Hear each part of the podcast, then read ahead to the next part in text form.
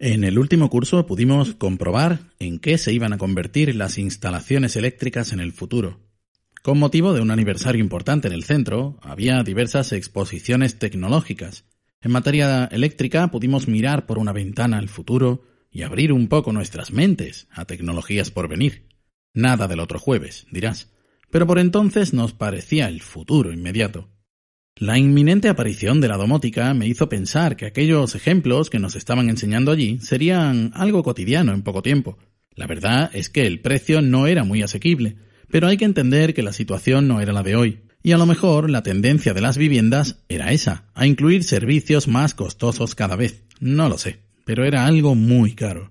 Donde antes una instalación era fija y su propósito no estaba destinado a ser alterado, entraban en juego una central y un par de cables más, que recorría todos los interruptores y los conmutadores, que por supuesto tenían que ser compatibles. Además, todos los cables de los receptores, como lámparas, tenían que pasar por la central, por lo que el normal cableado de una instalación cambiaba radicalmente. Pero una vez entendido esto, había que programar la central, y para eso cada elemento de la instalación era identificado de manera única. Así las cosas, se diseñaba cómo iban a comportarse dichos elementos, qué llave con qué lámpara, si se quería un sistema de conmutadores y de cuántas llaves, y así sucesivamente. Recuerdo que tuvimos que aprender a traducir un esquema eléctrico a un tipo de programación concreta, y luego introducir dichos datos en el sistema.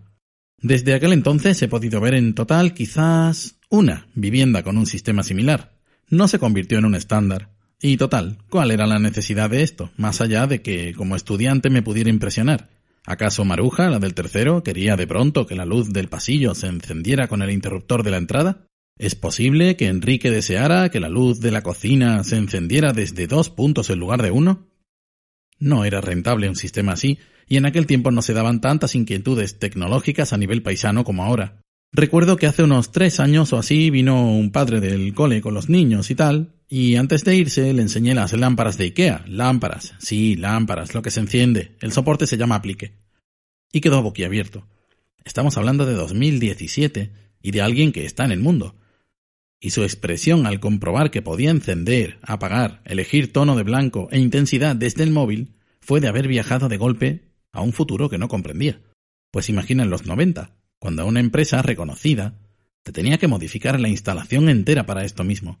Ahora, por un precio asequible en muchos casos, puedes controlar luces, enchufes, climatización, persianas, con el móvil, con la voz, desde un reloj, un altavoz por habitación, o vete a saber si con implantes. Y puedes adquirir solo lo que quieres, y en muchos casos la instalación es sencilla y no requiere de muchas modificaciones. Que sí, que actualmente hay empresas y sistemas mucho más económicos que se pueden instalar desde cero en la vivienda y proporcionar un sistema domótico bien implementado y compatible con las tecnologías de hoy en día. Pero parecía hace unos años que venían los coches voladores, y tenemos en realidad la automatización de las cocinas aquellas de las pelis de los 60, solo que en plan Maruja y Enrique. Hasta otra.